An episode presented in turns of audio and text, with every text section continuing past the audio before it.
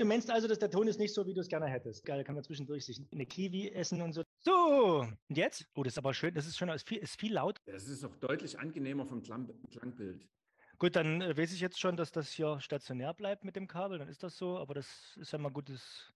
Gut, wir haben darüber gesprochen und festgestellt, dass es so nicht geht. Ich hole mir einen Tee, während ihr euch dann über eure Vergangenheit austauscht. Ja, da hätten wir uns ja. Fast.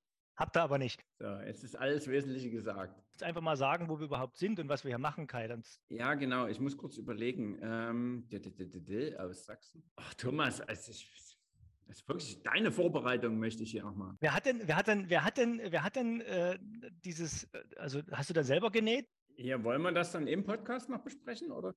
Warte mal, guck dir mal schön. Hm, wir gucken immer schön. Könnt ihr, könnt ihr mal bitte weggucken, mich mal nicht stören? Ich mache ja ein schönes Foto von mir gerade. Ne? Vielleicht, nee, schneiden brauchst du nicht. Das ist, das ist sehr natürlich heute. Ihr jetzt lasst mich mal kurz in Ruhe. Hältst du jetzt mal die Klappe? Ja, ich würde jetzt anfangen wollen. Ruhe bitte. So, herzlich willkommen zur Episode 37, veröffentlicht dann im April 2023. Das wird heute wieder eine Dischfischelante Folge. Was Oh. sagt ihr da? Finde ich super Ähm, den Einstieg. Die, die Henriette lacht, ich schüttel mit dem Kopf. Kai. Ja, äh, so Thomas, du hast natürlich hier, wir waren eh gerade beim Spoilern diverser Fernsehserien äh, äh, oder Net äh, Amazon-Serien, also machen wir hier konsequent weiter. Der Thomas spoilert gleich den Gast, aber super, äh, der Einstieg ist schon spitze. Also, heute dabei die Henriette Morgenstern und äh, ich, der Kai Steinbach und der. Thomas. Ja, Danke. Ja, Bitte. Kai, Kai ja, ich, äh, ja, jetzt mach weiter. Ich habe jetzt nichts mehr zu tun. Alles klar. Dann mache ich heute einfach weiter. Also die Henriette, ihr habt es ja beim letzten Mal schon gehört. Äh, die Henriette ist hier Gewinner dieses legendären ersten Preisausschreibens äh, auf LinkedIn äh, für die korrekte äh, Schreibweise des schönen sächsischen Ausdrucks Discht Fischland. Guten Tag, Henriette. Hallo Kai, hallo Thomas. Schön, dass du da bist. Genau. So, und die Henriette haben wir heute natürlich nicht da, um mit uns über die sächsische Sprache äh, äh, äh, zu Nicht? sprechen. Naja, du hast ja gesagt, du Also, möchtest das nicht. Man muss dazu sagen, Kai, die, die Henriette ist ja auch aus Sachsen. Ja? Hätte Und wir werden- gleich gefragt. Man muss, das mal, man muss das mal beobachten. Die Henriette wird jetzt mit uns reden, so ein Stündchen. Ne? Das, sie hatte sich, sie hatte sich diese, also diesen Dialekt, seitdem sie in Bayern ist, ja wahrscheinlich erfolgreich und mühsam die letzten Jahrzehnte abtrainiert. Vielleicht schaffen wir es in einer Stunde, Kai, dass dieser ganze Aufwand einfach mal umsonst war. Jahrzehnte der Arbeit. Ja, Da, einfach dahin. alles für die Katz. Okay. Alles für die. Also, ne, ich würde jetzt mal gucken, wie das, ich würde jetzt meinen Urbautzner rausholen, du deinen alten Chemnitzer, Kai, und dann gucken wir mal, ob wir die Oh. Henriette ordentlich bearbeitet kriegen. Ja. Auseinander. So, gut. Was, was wollten wir sagen? Ach so, Henriette, du bist hier, genau, nicht nur deswegen, sondern auch, weil du, ähm, ja, es geht natürlich darum, du bist ähm, Mitarbeiterin äh, eines erfolgreichen Startups aus München, der Firma Cevotech. Mhm. Komm, kommen wir gleich noch am Rande drauf, was ihr bei Cevotech macht. Aber vielleicht kurz zu dir. Du bist äh, studierte Wirtschaftsingenieurin. Ja? Genau. Hast dort quasi auch irgendwas Technisches mitgemacht, sozusagen. Ähm, idealerweise hast du schon mal einen Faserwund gesehen im Studium oder hast du das dann später erst? Nee, ähm, habe ich sogar im Studium. Also ich habe genau, habe an der TU Dresden studiert. Oh. Äh, ich habe genau, ich habe erst Ah. mit Wirtschaftswissenschaften angefangen äh, und relativ schnell dann eben zu Wirtschaftsingenieurwesen gewechselt. Habe dann auch noch den schönen Switch von Bachelor zum Diplom äh, mitgemacht. Die TU Dresden ist ja eine der wenigen Unis, die den Switch zurückgemacht haben. Also ich habe einen Diplomabschluss. Und ähm, genau. Und äh, habe dann quasi im Hauptstudium äh, mich Richtung Leichtbau und äh, parallel Fahrzeugtechnik vertieft. Ähm, da sind ja die Vorlesungen sehr begrenzt für die Wirtschaftsingenieure, aber das, was da ging, habe ich versucht mitzunehmen. Genau. Mhm. Wann bist du dann weg nochmal aus Dresden?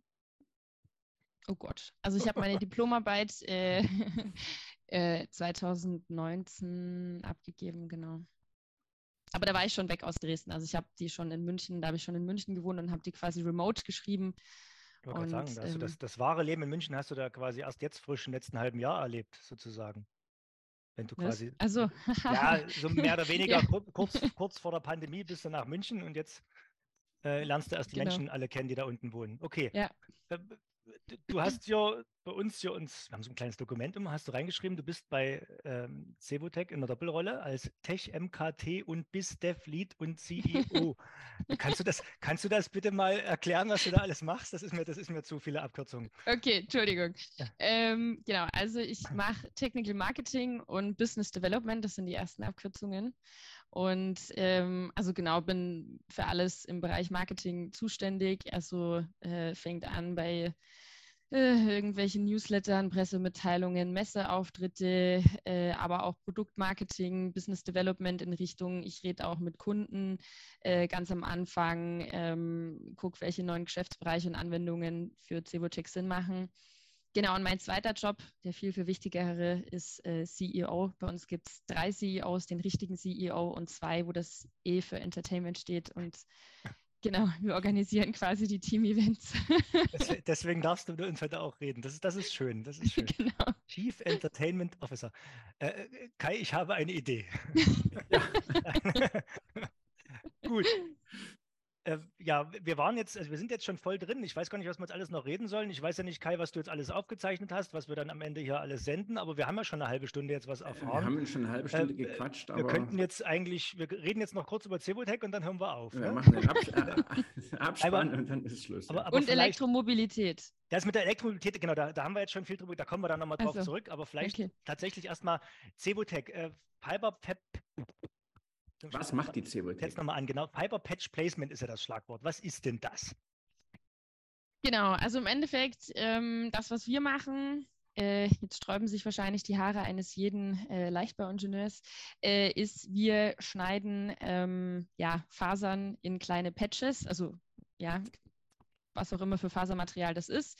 Ähm, momentan eben Trockenfaser und Prepreg. Und das ermöglicht uns mit diesen Patches, Faser, Stücken quasi ganz äh, komplexe Geometrien ähm, herzustellen. Also das sind dann Roboter, die nehmen diese Patches auf und platzieren die dann eben auf ja, äh, 90 Grad Winkeln zum Beispiel. Das ist alles möglich, also kann wirklich ums Eck gehen.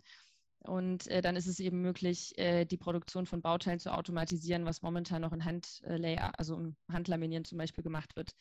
Das ist die Idee dahinter, hinter dem Fiber Patch Placement. Okay. Und äh, jetzt würde natürlich, weil du schon gesagt hast, äh, die, die, die, der, der, klassische Gedankengang sagt ja immer äh, Endlosfaser. Genau. Und, äh, das, das, Grundprinzip von dieser Fiber Patch Placement Technik ist ja, die Faser zu zerschneiden. Ist das sinnvoll? Ähm, genau, also es ist halt deswegen sinnvoll, ähm, dadurch, dass du eben dann die Patches hast, ähm, kannst du wirklich genau die platzieren und anhand des Lastpfades so ausrichten, wo es hin muss. Also dort, wo die Lasten anfallen, dort kannst du es genau hin platzieren und kannst quasi im Endeffekt ein Layup äh, dir zusammenbauen, ähm, ja, was dann quasi perfekt ist. Also was für genau die Bauteilanforderungen, äh, die du halt brauchst. Und wir haben auch, also wir, wir bieten quasi nicht nur die Technologie oder das Produktionsequipment dafür an, sondern haben auch eine Software dafür, wo quasi im ersten Schritt dann auch genau das Laminat ähm, erstellt werden kann. Haben uns über die Jahre dann Wissen aufgebaut und wissen eben genau, okay, Kunde kommt an, hat die und die Anforderungen, äh, das sind die Belastungen dann können wir eben genau dieses Bauteil ähm, äh, mit den Anforderungen mit einem FPP-Laminat äh, ja, ähm, auslegen und dann auch produzieren. Genau. Genau, und um da mal noch ein bisschen für Entspannung zu sorgen, äh, wie groß sind die Patches ungefähr? Also, weil es geht ja am Ende nicht um irgendwelche kleinen zwei Zentimeter Fitzelchen, sondern äh, ja, Gen die ein bisschen größer. Genau, also wir haben ursprünglich, ähm, also es hängt ja immer davon ab, wie, wie groß auch der, der Greifer ist, der im Endeffekt die Patches aufnimmt. Und äh, wir haben mit so Kreditkartengröße angefangen, also das waren wirklich so ganz kleine bei sehr, sehr komplexen, also wenn es ums Eck geht und so, macht es auch nach wie vor vielleicht Sinn, kommt wie gesagt aufs Bauteil drauf an. Und mittlerweile geht es bis A4-Größe, also 200 äh, mal 300 Millimeter ähm, für wirklich ja, größere Bauteile, die, was weiß ich, drei Meter sind. Ähm, genau. Und alles dazwischen.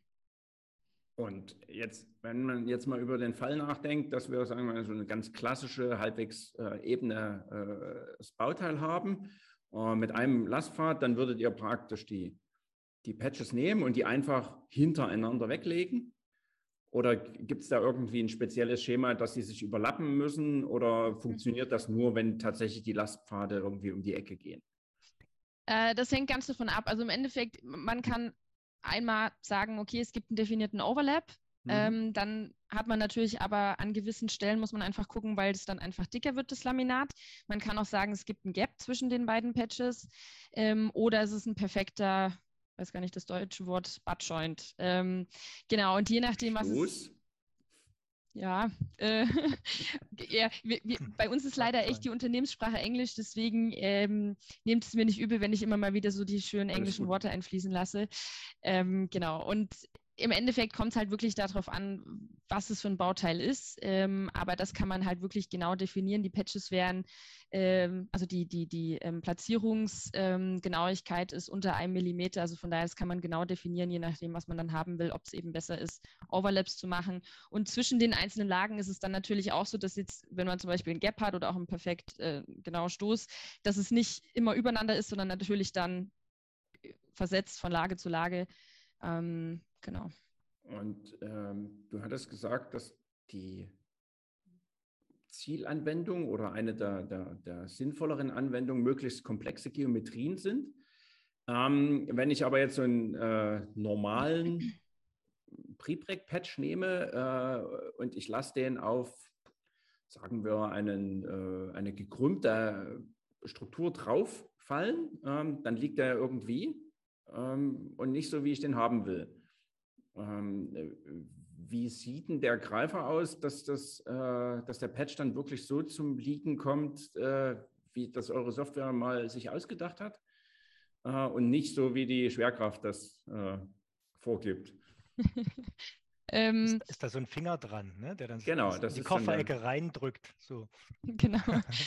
ähm, also im Endeffekt, der Greifer ist, ähm, besteht aus einem Schaum und äh, funktioniert mit Vakuum, äh, mit einer Vakuumansaugung und ähm, von dem Förderband, äh, wo quasi die ganzen Patches vorher auch geschnitten werden und dem System zugeführt werden, nimmt der Greifer quasi mit Vakuum den Patch auf, ähm, transportiert ihn dann zu dem Bauteil und dann gibt es, jetzt fehlt mir wieder das deutsche Wort Blow-off, also kann ihn quasi ähm, mit einem. Dann das Vakuum umgedreht. Ja, genau. Ähm, quasi dann dort entsprechend an der Stelle auch platzieren. Vorzeichen, gut. genau, und dann, also, ne, äh, wenn ich es so richtig gesehen habe, ich glaube, ihr habt ja auch irgendwo ein Video, äh, wo man das sehen kann. Genau. Ähm, dann äh, praktisch der Patch auf das Bauteil, auf die Struktur aufgedrückt. Drückt, ja. Genau, aufgedrückt und äh, dabei kann sich dieser Schwamm unten drunter halt verformen. Genau. Und ähm, der, der äh, Patch legt sich dann an die Geometrie und da wird sicherlich auch ein gewisser Tag, also eine Klebrigkeit vorhanden sein. Das ist halt sehr, sehr wichtig für FPP. Also das ist so ein bisschen, ich sag mal, die, die Einschränkung des Materials, das wir verarbeiten äh, können. Es muss halt ein gewisses Tackiness-Level haben, sonst funktioniert das nicht äh, mit unserem FPP-Greifer. Genau. Aber du hast vorhin gesagt, Trockenfasern macht ihr auch? Genau, mit, äh, wenn quasi Binder unten okay. dran ist, dann können wir es ähm, auch verarbeiten. Genau. Ja. An dem, genau, an dem Greifer ist auch, also, haben, ähm, haben wir auch einen Sensor dran. Das heißt, äh, auch die, die Kraft im Endeffekt, die der Greifer aufbringt, um eben den Patch aufzudrücken, können wir überwachen und monitoren. Ähm, genau. Gut. Kai, bevor du jetzt die Flughöhe noch weiter verlässt, ich würde gerne noch so ein paar allgemeine Fragen stellen. Im Detail. Ne? Jetzt kommt er gleich mit der, mit der, konkreten Geometrie um die Ecke. Ich, ich dachte, das mit der Flughöhe war jetzt deine Überleitung aus der Hölle. Wahrscheinlich, ja. Nee, nee, nee, nee ich will jetzt nicht auf, auf Flugzeuge kommen. Aber so, so, ein bisschen schon, ja, ja, fliegen. Ja, nee, aber Wasserstofftanks. Wasserstofftanks in aller Munde, überall. Mhm. Ihr macht ja auch Wasserstofftanks mit der Technologie. Und wir haben das in der Vergangenheit, haben wir ja oftmals so ein bisschen auch mit dem Kai der hat ja auch so eine Historie von Wasserstofftanks aus dem LZS. Ne? Da versucht also, er immer ja. äh, zu erzählen, ähm, oder ich sag mal so, es gibt ja, ist ja kein Geheimnis, die, die Wickeltechnologie, die da etabliert ist, um mhm. solche Tanks, CFK-Wasserstofftanks herzustellen. Ähm, dann gibt es die Flechtechnologie, die auch unter bestimmten Randbedingungen eine sehr interessante Alternative sein kann, ne, die gerade der Kai in seiner Historie schon äh, detailliert sich angeschaut hat. Jetzt kommt ihr um die Ecke und sagt, äh, pff, so durchgehende Faser. Alles ganz. Alles, alles wurscht, ne? Wir, wir bewerfen das mit, mit, mit CFK-Post-its von Weitem und geht los. Entschuldigung. CFK-Post-its. Nee, also, ja. so, so in, der, in der Richtung. Und ähm, also, wo seht denn ihr die Vorteile im Vergleich zu einem jetzt in Serie hergestellten Wasserstofftank mit Wickeltechnologie, so wie man es halt kennt? Ne? Wo, also, ihr macht das ja nicht mhm. einfach nur, weil ihr sagt, die Leute, äh, wir finden das cool, die mögen uns und das ist dann was anderes und das ist fancy. Es muss ja irgendwie auch entweder unheimlich viel besser sein oder wirtschaftlicher, was ihr Genau. Also der, der Punkt ist, oder das Wichtigste erstmal, ähm, du kannst nicht, oder unser Ansatz ist nicht mit FPP einen kompletten Tank herzustellen, sondern es ist quasi ergänzend zum Wickeln gedacht. Hm. Und beim Wickeln ist es so, es gibt ähm, unterschiedliche Orientierungen, unterschiedliche Winkel und ähm, die hochwinkligen Helixlagen. Ich hoffe, das ist das korrekte deutsche Wort. Ähm, also die quasi relativ in einem hohen Winkel halt um den Tank gewickelt werden. Ähm, die sind oder die benutzt man, um eben äh, die, die Kräfte, die an den, in den Kuppelbereichen auftreten, ähm, ja, also abzudecken quasi. Und das Problem ist, die aufgrund der Wickeltechnologie umfassen die natürlich trotzdem den ganzen Tank. In der Mitte des Tanks sind sie aber, braucht man sie eigentlich nicht. Das heißt, unsere Idee ist, ähm, dass man einfach sagt, okay, man kann ein paar von diesen Lagen eben weglassen und lokal in den Dombereichen äh, mit FPP das Ganze verstärken. Das heißt, mhm. dort bringen wir Carbonfaser auf, dort wo es wirklich gebraucht wird und in der Mitte des Tanks ähm, habe ich dann nicht die zusätzlichen äh, Lagen, also mit dem ähm, hohen Winkel und äh, spare mir dadurch halt unheimlich viel ähm, Material, was natürlich auch in Kosteneinsparungen führt. Und genau, aber also wichtig ist, wir kombinieren oder das Ziel ist quasi, beide Prozesse miteinander zu kombinieren. Erst FPP, ähm, die Verstärkungen werden aufgebracht ähm, auf dem Liner und dann geht das Ganze weiter zum Wickeln und wird dann quasi überwickelt. Also ihr bringt gezielt im Bereich der Polkappen sozusagen dort noch äh, entsprechend Patches ein und, und der, der, Tank ist dafür insgesamt so ein bisschen, ein bisschen schlanker. Ich hätte es jetzt genau. tatsächlich, also vom Bauchgefühl hätte ich es anders gesagt, also andersrum gedacht. Also, also wahrscheinlich, Kai, du kennst dir besser aus, verschiedene Möglichkeiten.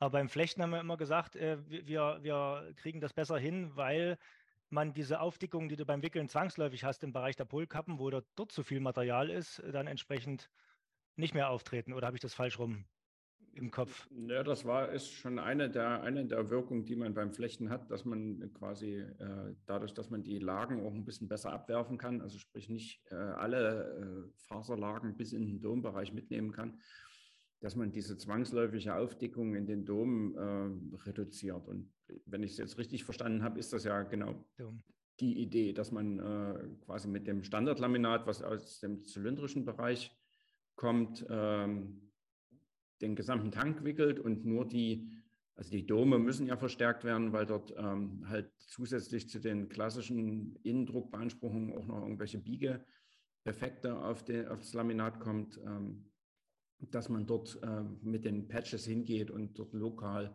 im Dombereich nochmal Fasern reinbringt. Genau. genau. Ja, wie auch immer, jedenfalls hast du das sehr schön äh, gleich, gleich mit dem Wind aus den Segeln genommen, Henriette, indem du gesagt hast, naja, es ist, es ist nach wie vor ein Wickeltank, wir machen den bloß besser mit unserer Technologie. Äh, Finde ich geil, kann man jetzt nichts gegen einwenden. Ich habe erfahren, man kann euch auf der JEC besuchen und sich das Ganze live angucken dann, ne? Äh, äh, nicht ganz live. Ähm, also genau, wir, wir bauen gerade bei uns äh, die erste Anlage in, äh, in Unterhaching, in unserem ähm, ja, Headquarter, bauen wir quasi die erste Anlage auf. Die ist dann äh, irgendwann Herbst, Ende des Jahres fertig. Ähm, und weil wir natürlich was auf die JTC mitbringen wollen, ähm, bringen wir eine schöne Animation mit. Ähm, die Anlage, dass man sich einfach anschauen kann und weiß, wie es mal funktionieren soll, wie wir uns das gedacht haben. Weil ich meine, äh, Thomas, du hast es gerade in der Einleitung gesagt, ähm, das Thema ist gerade in aller Munde, ähm, das geht durch die Decke und bei uns ist es tatsächlich auch immer so, dass viele sagen, ja, das klingt irgendwie zu gut, um wahr zu sein. Das glaube ich irgendwie nicht so ganz. Ähm, genau. Und deswegen wollen wir das Thema natürlich auch pushen, weil die Nachfrage einfach da ist. Na, habt ihr da eine grobe Abschätzung, was mit so einem äh, äh, FPP, äh, muss ich kurz sortieren, ja, Fiber Patch Placement, äh, verstärkten Tank, was man da an, an, an, an äh, Fasermaterial einspart, beziehungsweise an Gewicht? Das kommt halt total drauf an. Also wir ja, haben, also mhm. grob, grob sagen wir irgendwie 15, 20 Prozent Material okay. kannst du dir schon einsparen. Okay, genau. Ja, das ist ja schon mal ein Wort. Also das ist schon echt eine Hausnummer, deswegen lohnt es sich da auf jeden Fall. Es kommt, wie gesagt, darauf an, wie es momentan hergestellt wird, etc., was der Tank auch für Geometrien hat. Wichtig ist auch, ähm, je länger quasi der Tank ist, also je größer, ähm, ja, also je länger einfach ist, umso mehr lohnt sich natürlich auch, weil dann einfach ähm, auf der ganzen Länge die, die ähm, Lagen wegfallen mit dem hohen Winkel. Das heißt, die Ansparung wäre natürlich größer. Wenn das jetzt eher so ein Kugeltank ist, dann macht es eher wenig Sinn. Genau. Aber dann könnte man ja den ganzen Kugeltank im FPP machen. Das stimmt, aber man könnte es auch in anderen Verfahren machen. Weil ich glaube, einen Kugeltank zu wickeln ist auch nicht so ganz ohne. Den, also roll, den, rollst du oft wie so, wie so eine Art. Rollst du nur auf. Rollst du drüber. Den rollst, kennst, kennst du das mit diesem, mit diesem, äh, mit diesem, ne, hier mit dieser Wolle, ne? mit diesem, mit diesem Wollknäuel? Und, und ja, das kenne ich. Katze, und der Katze, genau. So kannst du das, so, so kannst du das vorstellen, bloß andersrum macht man einen Kugeltank. Nee, ja, sehr äh, gut. Äh, ich will nochmal zu dem Thema Tanks. Also, weil du sagst, ihr könnt euch, das ist schön, zu schön, um wahr zu sein. Man, man erwartet mhm. ja da irgendwie in der Mobilität, ob das nur fliegt oder fährt oder wie auch immer, äh, doch schon ein gewissen großen, großes Marktvolumen in Zukunft, ne? wo äh, mhm. natürlich man auf der JEC jetzt, äh, Weltleitmesse für Composites in Paris Ende April, äh, falls jemand nicht weiß, ähm, äh, wo man wahrscheinlich ja nicht ohne seine Lösung für dieses Geschäft auftauchen sollte, wenn man da äh, zukünftig partizipieren will. Deswegen verstehe ich das. jetzt ist meine Frage, jetzt mal ganz andere so am Rande. Wir haben ja gerade in Medien äh, Verbrenner in Europa werden, äh, sind ja nicht mehr zugelassen ab 2035, nur noch E-Fuels für Bestandsfahrzeuge. Ne? Jetzt kam, kam mir gerade im Kopf, zählen da Wasserstoffverbrenner eigentlich mit dazu? Oder sagt man komplett, es wird eh nur die Brennstoffzelle sein? Oder ist man, hat man Wasserstofftechnologie an der Stelle vergessen? Gar nicht, das glaube ich nicht. Weiß das jemand von euch? Nee. Gut. Keine Ahnung. Ihr hättet euch besser vorbereiten sollen? Ja. Ich wusste nicht, dass das Thema abgefragt wird. ja. Nee, Kai, ja, weißt du, was ich meine? Du, ja, ich weiß. Äh... Wasserstoffverbrennungsmotor ist doch ein Verbrenner. Und es kann ja nicht sein, dass das unter, also ja. das läuft ja nicht unter E-Fuel. Ich glaube, das läuft, muss separat laufen, oder? Also, also, es muss doch möglich sein, einen reinen Wasserstoffverbrennungsmotor auch noch anbieten zu dürfen in der Zukunft, wenn der Wasserstoff ja. aus entsprechenden Quellen hergestellt ist. Also ähm, ja, Jetzt hatten ja, wir eine äh, Hausaufgabe. Ich, ja. sehr gut. Wir werden das nacharbeiten. Äh, da bin ich mir tatsächlich nicht sicher. Weil in dieser ganzen Diskussion mit, mit, heißt ja gerade E-Mobilität oder alte Verbrenner mit, mit E-Fuels, aber genügend E-Fuels haben wir nicht. Aber vergiss denn nicht, es gab noch, vor zehn Jahren haben wir noch gesagt, Elektromobilität ist eine Brückentechnologie. Es wird doch sowieso auf irgendwie Brennstoffzelle hinauslaufen. Mhm. Ähm, was machen wir denn jetzt damit? Okay, aber gut. Wir fliegen in der Luftfahrt zukünftig mit Wasserstoff, mit Kryotanks. Ähm, die habt ihr wahrscheinlich auch auf dem Schirm, oder? Ja, Kryotanks, also momentan ähm, ist so das, das ähm, Hauptanwendungsfeld für die, für die Geschichte, die ich gerade erklärt habe, Typ 4 Tanks. Und äh, bei den Kryotanks ist es halt so, da ist der Druck halt nicht ganz so groß. Das heißt, da muss man halt echt sich überlegen, ob es dann wirklich Sinn macht, FPP einzusetzen, weil es einfach ganz andere Anforderungen sind. Aber klar, wir haben es auf dem Schirm ähm, auch Richtung Typ 5 Tanks. Ähm, das schauen wir uns gerade an, inwiefern der FPP Sinn macht. Ähm, genau.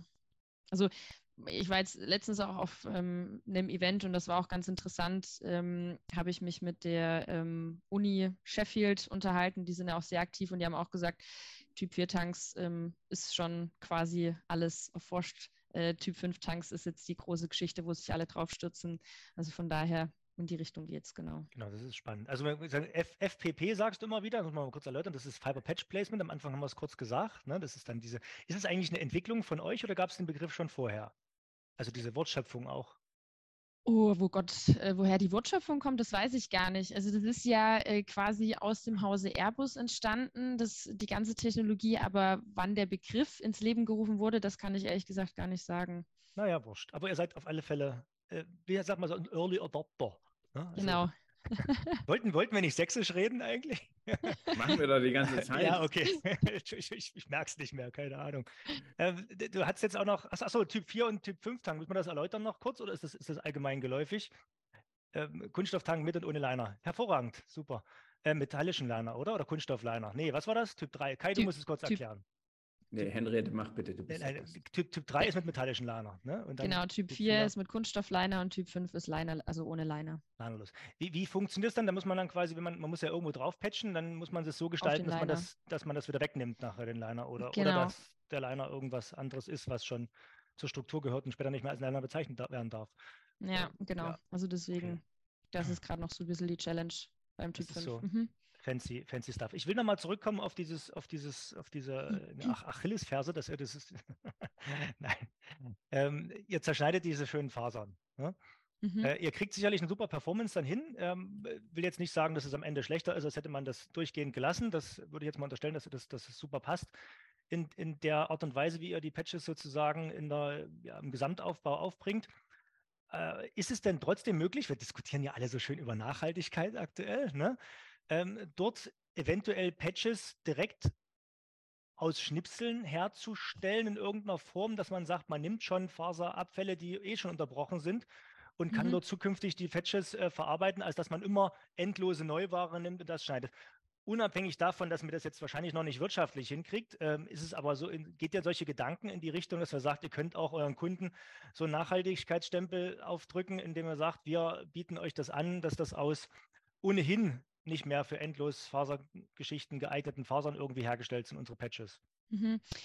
Ähm, ja, absolut. Also das war von Anfang an eigentlich, äh, seit wir quasi äh, mit FPP an den Markt gegangen sind, war das immer ein Thema, wo die Kunden auch gesagt haben, hey, wenn ihr das könnt, äh, super spannend für uns. Ähm, wir sind da auch gerade dran. Das ist auch äh, ein Projekt ähm, mit einem äh, mit einem Kunden, wo wir schauen, äh, wie wir das am schlausten machen können, weil klar, das ist natürlich ein Sweet Spot dann für ähm, Fiber Patch Placement.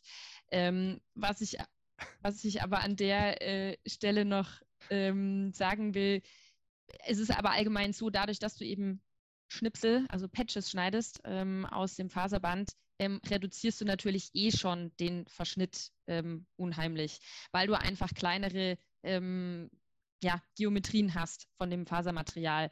Ähm, genau, also das ist eh schon möglich und genau mit dem äh, in dem Kundenprojekt sind wir dann mal gespannt, was am Ende rauskommt, aber das ist auf jeden Fall ein Punkt, in die Richtung gehen wir auch. Genau. Ja, also sorry, ich wollte dich nicht irritieren, aber ich fand das Wort Sweet Spot so schön. Also diese ganzen also, Angli Du hast es so angekündigt, jetzt, jetzt, fallen, jetzt fallen, die, fallen die Anglismen auch so auf. Ne? So, okay. Gut. Anglismen statt Sächsisch. Ja. Ja. Angelsächsisch. ja, das ist alles das Gleiche. Wie sagt man denn auf, auf, in deinem Chemnitzer Dialekt Kai Sweet Spot? Sweet Spot. Spot, ja, genau. Spot, das ist aber nah dran an Moskvich, ne? Das ist, ja, das ist was nur wieder russisch wäre, aber ja, egal. Okay. okay. Jetzt sind wir jetzt sind wir ganz elegant zum Auto gekommen, Kai, ja?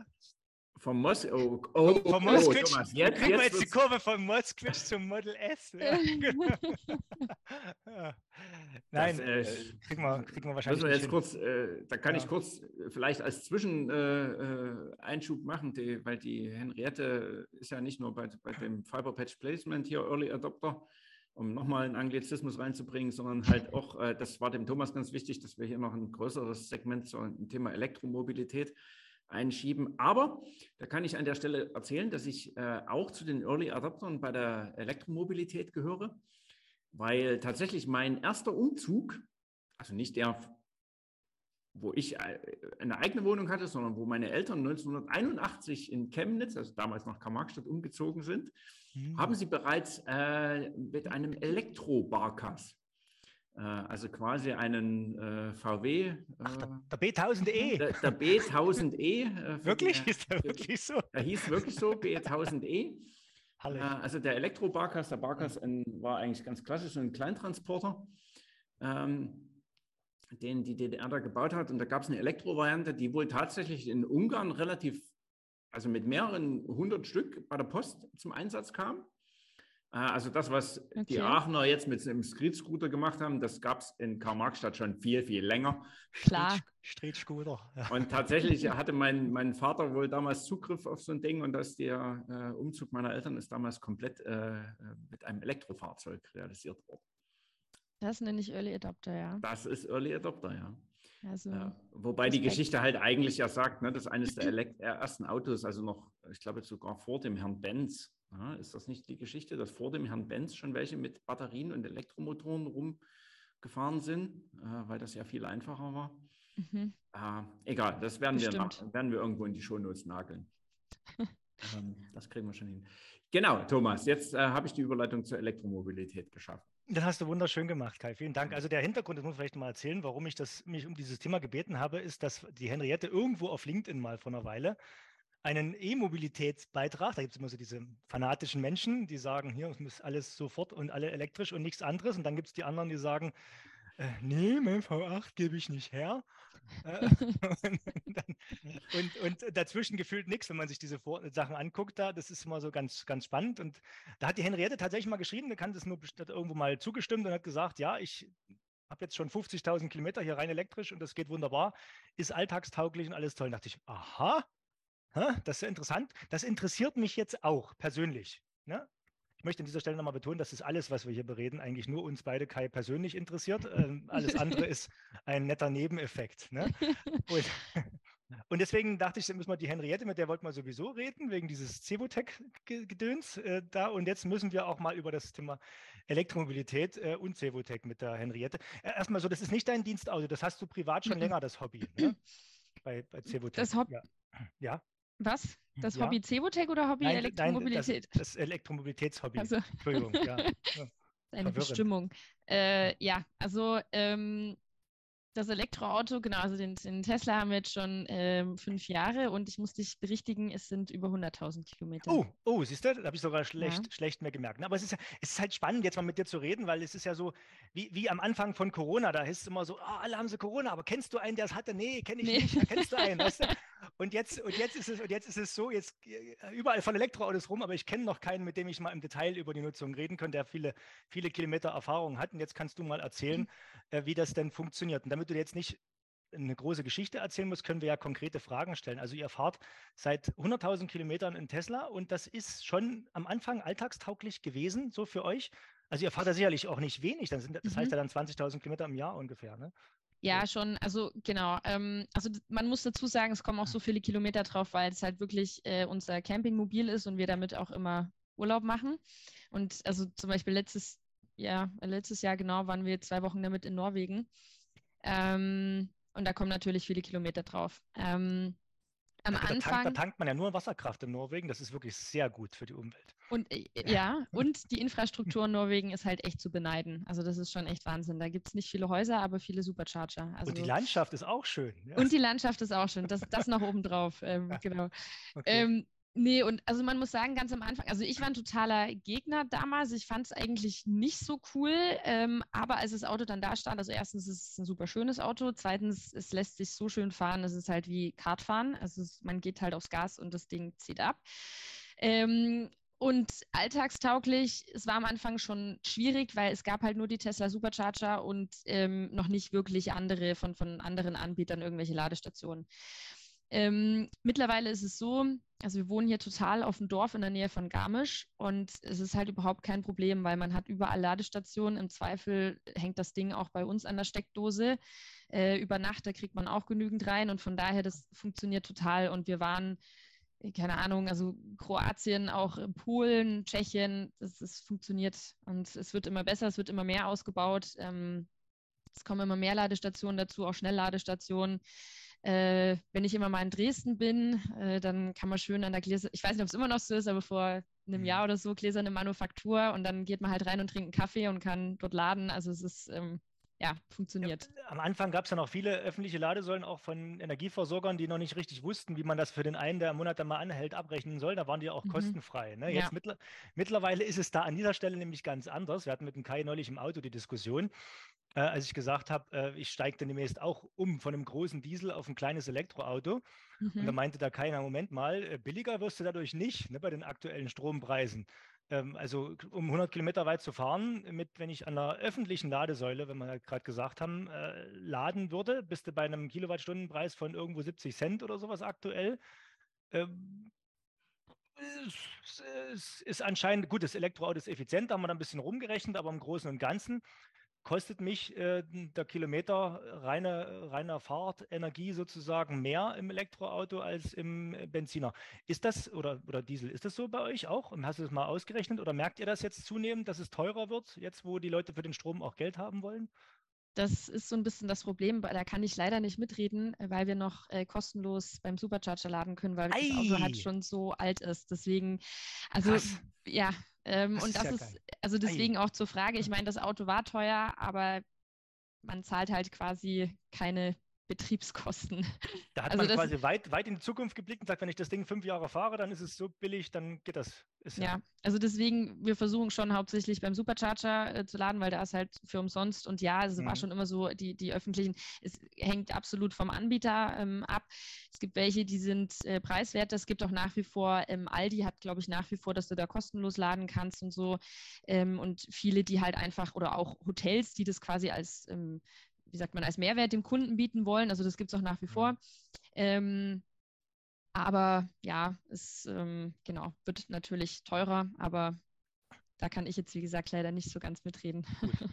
Aber es ist schon, schon spannend, ne? Und jetzt, äh, genau, und wer, wer wissen möchte, wie man in einem Model S vernünftig campt, der muss dann bei dir fragen später, ob man das Foto, was wir jetzt hier vor uns haben, herrlich, Also, äh, mal, mal haben darf. Aber es, was, was ist denn los, Kai? Du bist das Foto hat mich tatsächlich, also das Foto kann man ja vielleicht mal beschreiben. Die Henriette muss das ja nicht veröffentlichen. äh, äh, man sieht ein Model S äh, mit geöffneter Heckklappe äh, und eine Wäscheleine und äh, offensichtlich, also wenn ich das richtig interpretiert habe, äh, klappt ihr dann die Rücksitze um und äh, nutzt äh, äh, die, die damit entstehende Liegefläche auch als, als Nachtlager. Ähm, genau. ähm, ja, äh, Angeblich ist ja auch der Model 3 dafür geeignet, dass man da drin schlafen kann. Ne? Also das finde ich Ja. faszinierend. Ja. Also es, ist, wie gesagt, das ist bei, bei allen Teslas eigentlich, äh, deswegen gibt es auch diesen Camping-Modus da mit dem Lagerfeuer auf dem großen Display. Ähm, ist das irgendwie jetzt machen das viele Leute? Ähm, Das, genau. das, das ist das Argument, um einen der Familie zu überzeugen, weil man dann die Hotelkosten sich eh nicht mehr leisten kann danach. Genau. das ist, Ja. nee. Naja, also tatsächlich war das so für mich wo ich dachte, oh, äh, du wirst alt, äh, weil das würde ich meinem Rücken nicht mehr zumuten wollen. Also, also wir haben da wirklich, äh, wir haben quasi wie ein Bettgestell ähm, aus Styropor. Ähm, Mhm. Dann ist da eine richtig dicke, schöne Matratze drauf und das ist äh, also super bequem. Und das Coolste ist, wir haben oben ein Glasdach, das heißt, äh, man Mhm. schläft sogar unter Sternenhimmel. Aber wenn man sich umdreht äh, und atmet, ist sofort das Glasdach beschlagen, weil viel Platz ist nicht nach oben, oder? Nee. Okay, Also äh, da ist schon genügend Platz. Also der Tesla ist, es ist schon echt ein großes Auto, muss man sagen. Also da passt, ich meine, wir Mhm. haben da einen Kühlschrank auch dabei, wir haben die komplette Küche, Campingmöbel. Ähm, Oh. Genau. Muss ja alles da reinpassen. definiere komplette Küche. Naja, ähm, also halt was zum Kochen, eine Pfanne, ein Topf, äh, die ganzen äh, Essenssachen und wie gesagt, der Kühlschrank alleine schon oder die Kühlbox oder was auch immer Okay. nimmt ja auch schon viel Platz weg. Also Der Ein Einbauküche, Kai. Ja. genau, Einbauküche im Tesla.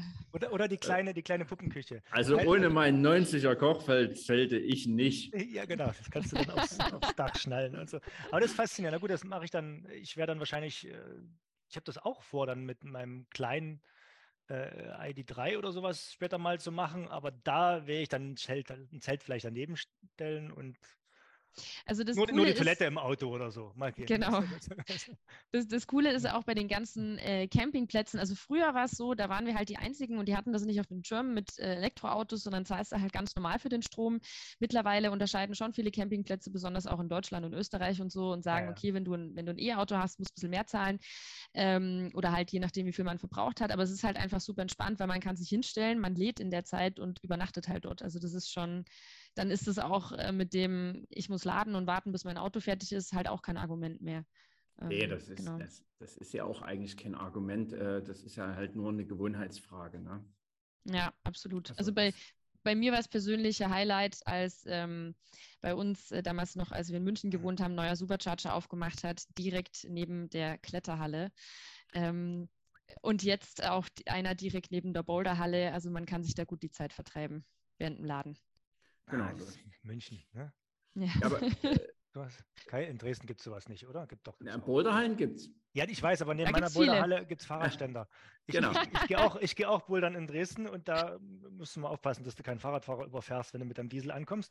Aber äh, ich, eine, eine Ladestation ist da jetzt nicht direkt daneben, zumindest kein, kein Supercharger, das wäre mir aufgefallen. Aber ist es nach wie vor so, dass man bei, bei Tesla äh, eigene Ladeinfrastruktur, kann ich mit einem anderen Auto auch nicht ran, ne? Einem anderen Doch. Elektroauto? Oder geht doch? Okay. Die haben das 2021, glaube ich, äh, haben die das aufgemacht. Ähm, für andere Autos noch nicht in allen Ländern, aber in Deutschland ähm, funktioniert schon.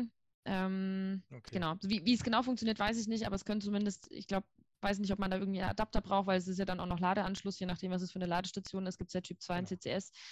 Ähm, aber theoretisch dürften andere Autos da ähm, ich, auch laden können. Ich finde das immer so witzig, in Deutschland da, da, in der Vergangenheit, weil man ja ein bisschen vertuschen will, dass man in der Ladeinfrastruktur im, Europä im europäischen Vergleich ja eigentlich nach wie vor zurück ist oder zumindest vor ein paar Jahren sehr zurück war. Ne, da hat man immer so Karten gesehen in Europa, wo man, wo Deutschland gar nicht so schlecht aussah, aber da hat man im Vergleich zu den Niederlanden zum Beispiel, hat man dort die Ladesäulen gezählt und bei uns die Ladepunkte. Ne? Und, also, ja. also so und trotzdem sah es sehr schlecht aus gegenüber Holland. Ja? Das geht mit dem Mobilfunkausbau. Ne? 99 Prozent aller Haushalte haben eine Mobilfunkabdeckung. Ne? Also wo brauche ich denn Mobilfunkabdeckung? Ja, nicht zu Hause. Ne? Hm, ja. Na gut. Äh, also die Frage, wie man sich rechnet. Ich, ich, fand das jedenfalls, und jetzt nochmal eine letzte Frage, ihr habt einen aus den frühen Stunden, was hat er für eine Reichweite, wenn ihr damit durch die Gegend fahrt? Also, es kommt drauf an. Also, ähm, Landstraße, Autobahn, Sommer, Winter. Ähm, ich sag mal so, Best Case im Sommer und man fährt, was für sich, äh, relativ entspannt auf der Autobahn. Also man muss dazu sagen, wir haben einen Tesla in einer Konfiguration, den es gar nicht mehr gibt, hm. äh, mit ähm, 75, äh, genau, die Batterie hat, äh, hm. genau, hat 75, also die gibt es mittlerweile gar nicht mehr, ähm, kommen mir ungefähr so 300 Kilometer. Äh, Im Winter wesentlich weniger. Ähm, da ist alleine schon, wenn er über Nacht steht, verliert er zwei, drei Prozent. Ähm, genau. Das weiß aber, ist ja okay. Aber gut, gut. Ne? Das naja. ist ja, wie gesagt, ein, ein Early, wieder ein Early Adopter. Nach 50 Tagen bist du leer. ja. Habt ihr, habt ihr das mal probiert, den mal ein paar Wochen stehen zu lassen? Also, also wir brauchen das Auto halt deswegen. Ja, okay. Nee, weil ich habe jetzt, das ist jetzt wieder, das ist jetzt noch mehr, noch mehr in Richtung, interessiert niemanden, was ich hier erzähle, aber bei mir steht ein Elektro Fiat 500, also der rein elektrisch. Mhm. Steht bei mir in der Innenstadt in Dresden vor der Haustür seit September letzten Jahres ungefähr. Also sagen wir mal grob ein halbes Jahr.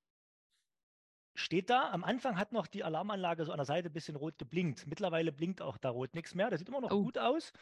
Ähm, hat auch bisher, seitdem ich das, das Auto da steht, ohne Anwohnerparkausweis, ohne an, alles, weiß ich auch, wie oft das Ordnungsamt wirklich vorbeikommt. Und ich sage meinen Gästen immer, kein Stress, braucht ihr kein Ticket ziehen.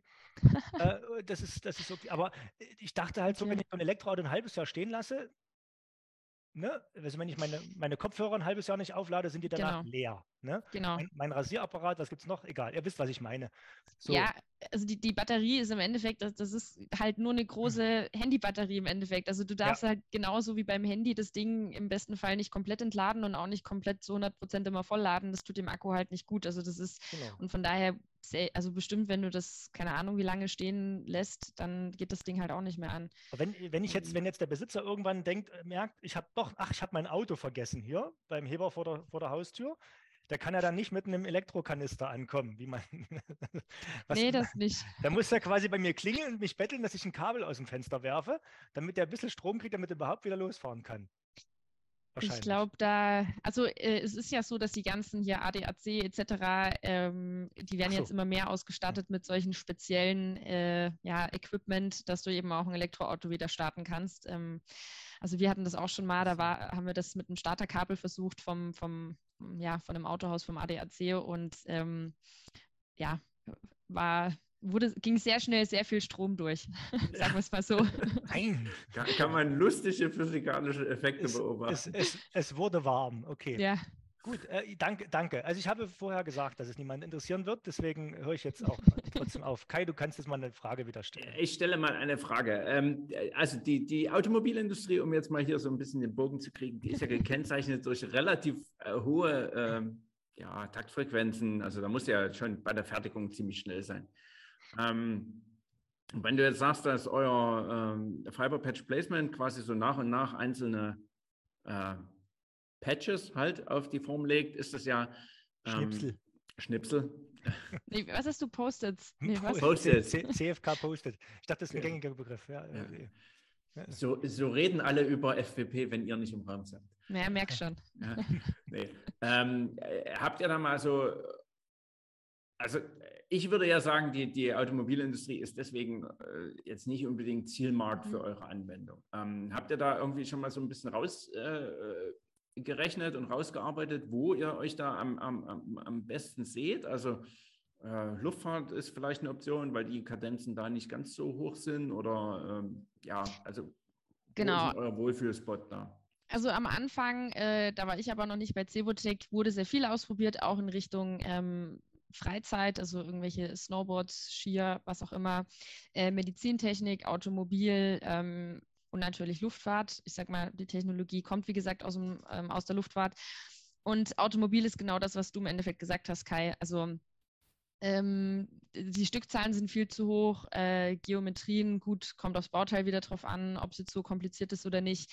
Ähm, aber das ist, ähm, ja, also da, da, kommt FPP nicht wirklich äh, zum Tragen. Maximal, wo es Sinn machen würde, wäre dann eben, wenn man wirklich von ähm, Luxusautos spricht, ähm, wo wirklich dann auch die Stückzahlen niedriger sind, äh, wo man dann aber wirklich auch höhere Anforderungen an das Bauteil hat. Genau. Also für FPP ähm, um das Wort wieder zu benutzen, ist es ein Sweet Spot, ähm, wenn es quasi ähm, ein sehr beanspruchtes Bauteil ist, was, ähm, also äh, ein qualitativ hochwertiges Bauteil, sage ich mal, ähm, wo aber die Stückzahlen sich in Grenzen halten. Äh, was natürlich auch keinen Sinn macht, ist, wenn davon nur ein Stück pro Jahr gefertigt wird, weil dann stellt man sich nicht eine FPP-Anlage in die Halle. Ähm, genau, also von daher ähm, ist Luftfahrt äh, ein ganz klarer Bereich, äh, wo wir sehr aktiv sind, eben diese Wasserstoffdrucktanks. Ähm, und dann gibt es noch einen Bereich, ähm, wo wir gerade ein Forschungsprojekt haben und auch ja, schauen, ähm, inwiefern dort FPP Sinn macht. Das ist das ganze Thema Medizintechnik für ähm, Prothesen, Orthesen ähm, in dem Bereich. Genau, da bringen wir auch was zur JEC mit. Haben wir gerade eben das Patch-to-Patient-Projekt. Patch-to-Patient. Genau. Ja. Das, das ist natürlich auch ein, ein sehr schönes englisches äh, äh Dingensbummens. Äh, Patch to Patient, da, da, kriegt da krieg ich ja sofort Bilder im Kopf, der arme ja, Patient. Genau. also der Patient wird nicht gepatcht, das möchte ja. ich an dieser Stelle hier klarstellen. Patch to Patient. Okay, das Wobei, ist aber, aber, überhaupt eine Herausforderung mit, mit der unberechenbaren, äh, vielleicht sich auch während des Prozesses veränderbaren Oberfläche. Ja. Äh, du meinst jetzt den Mensch? Ja, ja, ja. genau. Halten Sie mal still, ich mache das. Genau. Der Roboter, der Roboter macht schon, lassen Sie mal. Sie Akupunktur, äh, Akupressur. Genau. Ja, genau, der drückt einfach, ja. Äh, bis es knirscht. Er muss nur schnell sein. Gut. Äh, nee, aber, aber, aber, wie ist das, ne, sorry Kai, wie, wie, ist das dann zu verstehen? Also Ihr Patch to Patient heißt, ihr scannt den Menschen vorher oder und, und dann Genau, also sind ja mehrere Partner damit involviert und die Idee ist quasi wirklich, dass äh, der, der Patient kommt vorbei, ähm, das wird dann quasi abgescannt, was auch immer er eben braucht. Ähm, in unserem äh, in unserer CAD-CAM-Software können wir dann quasi das Laminat erstellen und dann direkt fertigen und ähm, also patchen. Ähm, das ist so die Idee dahinter, genau. Also die Orthese dann die entsprechende. Genau, die Orthese, mhm. Prothese, also beides schauen wir uns da gerade an. Ähm, genau. Aber wenn du sagst ja CAD-CAM-Software, ich, ich kriege irgendwie so ja. Vibes, da sind wir nicht ganz weit weg vom Elektro-Barkas schon wieder. ähm, äh, CAD-CAM, die Weltrevolution, die, die, die der zum Besseren führt. Ähm, ganz, ganz schlimme Erinnerung. Aber ähm, für die Jüngeren unter uns Deutsche Demokratische Republik. Ja. Man beachtet die Shownotes. Ja, genau. Ähm, was wollte ich sagen? Ach so, genau. Äh, das Ganze, ne, also was wir ja am Anfang schon gesagt hatten, ihr könnt die Fasern bzw. die Patches und deren jeweilige Orientierung entsprechend der Lastpfade und damit äh, sehr optimiert ablegen. Ähm, du hast gesagt, ihr könnt damit externen Eingangsdaten, also mit quasi Freiformflächen aus dem, aus dem Menschen äh, heraus hantieren. Das Ganze ist ja quasi eine durchdigitalisierte Kette. Ja, mhm. ähm, und vorhin äh, Thema Sweet Spot, äh, was die Stückzahl angeht, äh, sagst du, ja, für Stückzahl 1 stelle ich mir bestimmt keine äh, Anlage hin, aber wäre das ein denkbares Szenario, dass man quasi als eventuell ihr oder ein Kunde von euch als äh, Fertigungsanbieter da auch bis auf Stückzahl 1 runtergeht, dass er also sagt, okay, ich habe hier äh, Ihr könnt mir beliebige Geometrien in, in mein System werfen und ich kann quasi hintereinander weg jeweils das eine Stück ablegen und fertigen? Ähm, oder braucht ihr irgendeine Mindestanzahl, damit sich, keine Ahnung, die Greifersysteme angepasst rentieren oder so? Ähm, weiß nicht so ganz, ob ich die Frage richtig verstanden habe. Also du meinst ein Bauteil, wo äh, was schon im Großen und Ganzen ähnlich ist, wie zum Beispiel jetzt eine Prothese, aber sich schon äh, so minimal von Stück zu Stück einfach die Maße ein bisschen ändern. Na, das wäre die Frage, ob die Ähnlichkeit zwingend ist oder ob mhm. ich sage, äh, ich mache einen Tesla Unterboden und danach kommt eine Gabel und äh, also eine Campinggabel und danach kommt ein Ski und danach ein Snowboard und dann wieder eine Telefonzelle oder ob ich sage, ja, es müssen alles im Wesentlichen Orthesen sein, aber äh, ob die für die 30-jährige Frau oder den 95-jährigen Mann sind, das spielt uns erstmal keine Rolle, weil die Flexibilität haben wir dann im System. Also die Flexibilität ist natürlich klar da. Also von daher, ich meine, es sind im Endeffekt äh, es ist, es ist eine Anlage, ähm, wo du alle möglichen Geometrien abbilden kannst. Es kommt natürlich darauf an, welche Standardkonfiguration da ist, also auch welche Grippergrößen, aber zum Beispiel kann, äh, hat man ja vorhin schon mal unterschiedliche Grippergrößen, das ganz klein, ganz groß, je nachdem, was für eine Geometrie ist. On the fly kann der Gripper zum Beispiel getauscht werden. Ähm, je nachdem, wie das Tool befestigt ist, können das auch unterschiedliche ähm, Tools sein. Also von daher das einzigste oder sag mal das Bottleneck ist natürlich, das muss vorher einmal äh, programmiert werden. Die, die Maschinendaten müssen da sein, die müssen ähm, an die Produktionsanlage übergeben werden. Und wenn sich halt jedes Mal die Bauteilgeometrie ändert, muss das natürlich immer wieder neu gemacht werden. Aber an und für sich ist, wenn wir jetzt nur von der FPP-Anlage, von der Produktion sprechen, kann damit alles Mögliche gemacht werden. Es kann einmal was Großes, was Kleines, wie auch immer sein. Total flexibel. Kai, nimm bitte in die Shownotes im Glossar Grippertool und Bottleneck mit auf. Oh nein. Entschuldigung. Greifer und Flaschenhals. Ja, ja, genau. Bottleneck, alles gut. Bottleneck war, glaube ich, allen ja, ja. neu. Das mit dem Gripper wussten alle. Grippertool war so, das ging so schnell. Ja, alles, alles, ich, fand, ich fand das schön. Ja, sehr schön. Nee, aber weil du jetzt schon so ein bisschen äh, den Finger warnend gehoben hast beim Thema Programmierung, ähm, das ist doch aber bestimmt auch nicht, äh, dass da irgendwie der nerdigste Kollege von euch in eine dunkle Zelle gesperrt wird und dort von Hand den, den, den, den CNC-Code klöppelt, sondern das ist doch bestimmt halbwegs, ja. äh, sag ich mal, mit einem vernünftigen, zeitgemäßen äh, User-Interface und das, das geht doch bestimmt auch elegant, genau. oder? Genau, die ja, Zelle ist beleuchtet, ja. Die Zelle ist genau gerade so beleuchtet, zu trinken kriegt er auch ab und zu, aber ähm, Nee, also äh, klar, das ist natürlich der Anspruch von, unseren, äh, von unserer Software. Ähm, also sowohl, also es gibt die zwei Module, einmal das, die Laminaterstellung und einmal dann eben die ganze Simulation, wo die Maschinendaten äh, quasi erstellt werden.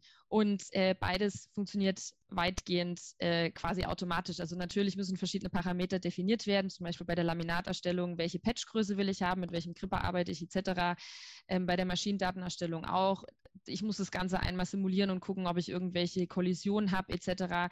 Aber das ist natürlich äh, in der Software drin. Ähm, da, da, muss nicht alles händisch jetzt äh, jedes Patch einzeln ähm, erstellt werden von einem äh, Softwareentwickler in der dunklen Kammer, genau. Das, das klingt, also nochmal, nochmal ganz kurz zum, zum Geschäftsmodell. Ihr, ihr seid schon Anlagenbauer eigentlich, ne? Also genau. Ihr, ihr seid jetzt nicht so, dass, dass ihr diese Technologie jetzt irgendwie als als, als wie, wie sagt man hier, zur Lohnfertigung oder sowas anbietet. Ihr macht sicherlich ein Technikum, wo man das mal ausprobieren kann, mhm. aber das Interesse ist schon, dass ihr eine komplette Technologie, einen Prozess eurem Kunden aufbaut, äh, wo ihr natürlich auch entsprechend, du sagst mal Software und alles Mögliche, äh, das Gesamtpaket mit anbietet ähm, und der Kunde sozusagen dort seine eigenen Bauteile dann mit eurer Software direkt konfigurieren kann. Genau. Ähm, aus dem Käfig, wo der Roboter drin steht, das dann direkt ähm, rausnehmen kann nachher. Ne? Genau. So, so, hatte ich das verstanden und ja, ja, du also, musst dazu sagen. Ja, ja also wenn ich darf. ja, bitte, bitte, bitte. Ähm, du möchtest ergänzen. Äh, genau. Nee, also absolut. Ähm, also im Endeffekt, ja, es sind die Produktionsanlagen und ähm, macht mit der Software natürlich Sinn, weil es eben dadurch möglich wird, solche FPP-Laminate zu erstellen. Und es ist natürlich auch so, die meisten kennen es nicht. Das heißt, eine gewisse, mit einem gewissen Schulungsaufwand ist es halt auch verbunden, überhaupt zu erklären, wie man denn so mit solchen FPP-Laminaten umgeht.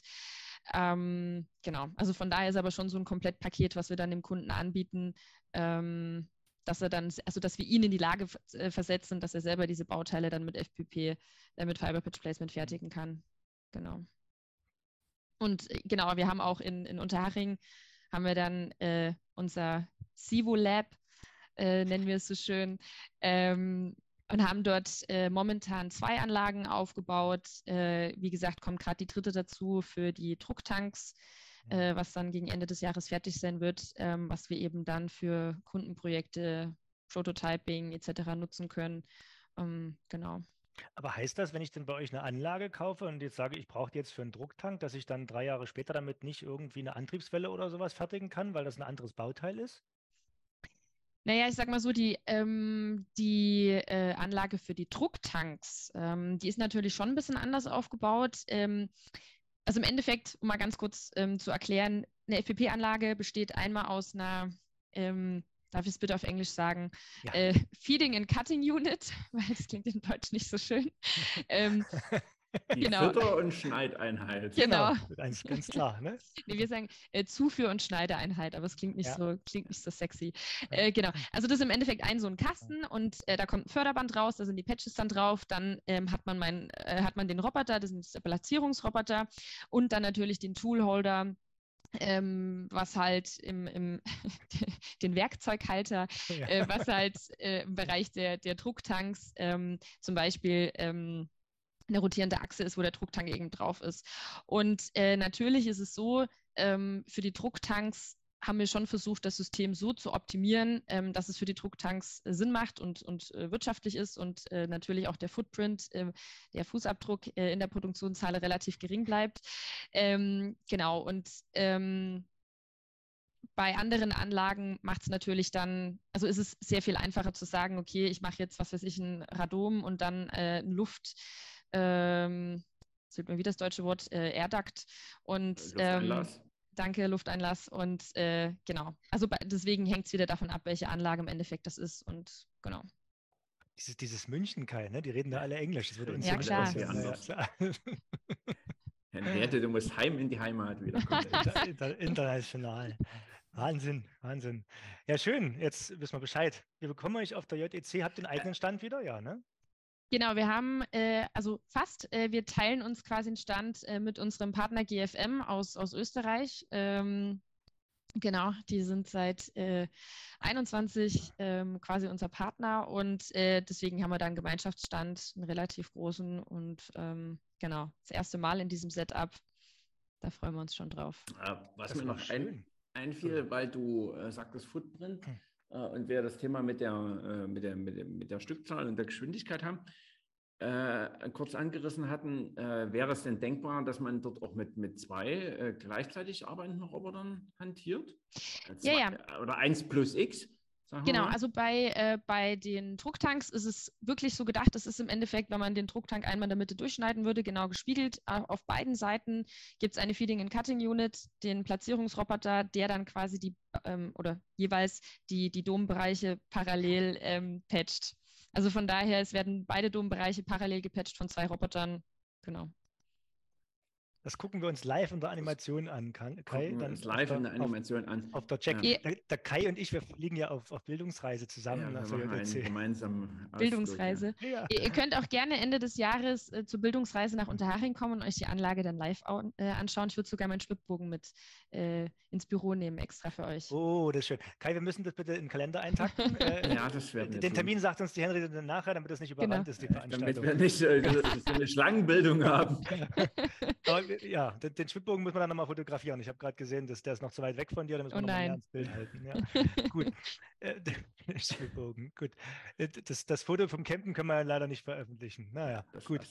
Besser äh, ist. Wo, wo, war, wo waren wir gerade stehen geblieben? Ähm, ne, wir waren ja. bei den unendlichen Möglichkeiten, die das äh, bietet, also, die, das, also mehrere ähm, Roboter zu synchronisieren. Das ist natürlich dann eine Geschichte, die macht die, die Steuerungskomplexität nochmal äh, ja. Zacken schärfer, oder? Aber das, deswegen, die, die, können das ja auch und deswegen suchen, ihr sucht ja auch gerade wieder gute Leute, ne? Weil ihr, ihr wächst ja stetig als Cevotech. Wo seid ihr denn eigentlich jetzt? So mitarbeitertechnisch? Achso, ähm, wir sind äh, genau 22 Leute momentan. Und ihr wollt aber gerne 25 sein, habe ich gehört. Und, ja. Genau, wir wollen. Also wir, wir, wir suchen äh, stetig Leute, eben weil wir jetzt auch gerade die Anlage aufbauen, äh, suchen wir Elektroingenieure, Maschinenbauingenieure und ja, ich glaube, da erzähle ich jetzt kein Geheimnis. Die Situation auf dem ähm, Stellenmarkt ist gerade etwas angespannt. Ähm, genau, ja. Also es gab, es gab übrigens schon Unternehmen, die haben wegen dieses angespannten Stellenmarktes, gerade in der Region in München, äh, dann beschlossen, wir, wir siedeln nach Dresden um. Ne? Da gibt es mehr Forschungseinrichtungen als Industrie und so viele schlaue Köpfe, die Bock haben, an Industrie zu arbeiten. Äh, das ist doch ein hervorragender Nährboden, wenn ihr Lust habt. Und du, ich werde es mal vorschlagen. Du kannst ja die Sprache, kennst du ja schon ein bisschen. Ne? genau, du machst den Local Guide, ja. Ich, genau, ich übersetze dann genau. Sächsisch, Bayerisch, na gut. Aber man muss auch sagen, bei uns ist tatsächlich. Ähm, München ist genau, ja also der, der, Florian ist, glaube ich, der einzige nee, wir haben zwei Leute aus Bayern, äh, Niederbayern und äh, Florian, äh, aber ansonsten äh, bei uns sind elf Länder vertreten, also deswegen reden wir auch fast nur Englisch. Ähm, da ist nicht viel mit Bayerisch. Da, dazu muss man jetzt eine kurze Erläuterung ein. Äh, der Florian, ja. Der, Äh. der, der Florian Lenz, Dr. Florian Lenz, äh, ist ein äh, sehr, sehr äh, beliebter und geliebter Mitarbeiter, sowohl bei der Cevotec als auch er es am LZS war. Also hat jahrelang hier äh, am LZS gearbeitet. Wir haben hat, für, äh, für die, für die, ihr habt ihn für Cevotec wir haben ausgebildet. den für, also Genau. nee, wir, wir nicht. Bei uns hat er, war er schon fertig ausgebildet, ja, äh, hat auch hier am ILK in Dresden studiert gereift. Ja. und dann hat es ihn irgendwann in die Heimat gezogen. Und Ähm, er ist wahrscheinlich auch in der Lage, Sächsisch zu verstehen. Er ist sehr gut in der Lage, Sächsisch zu verstehen. Ich glaube, er, also ich habe zumindest nicht gehört, dass er sich hier unwohl gefühlt hat. Ähm, Das, das habe ich auch nicht gehört. ja, genau.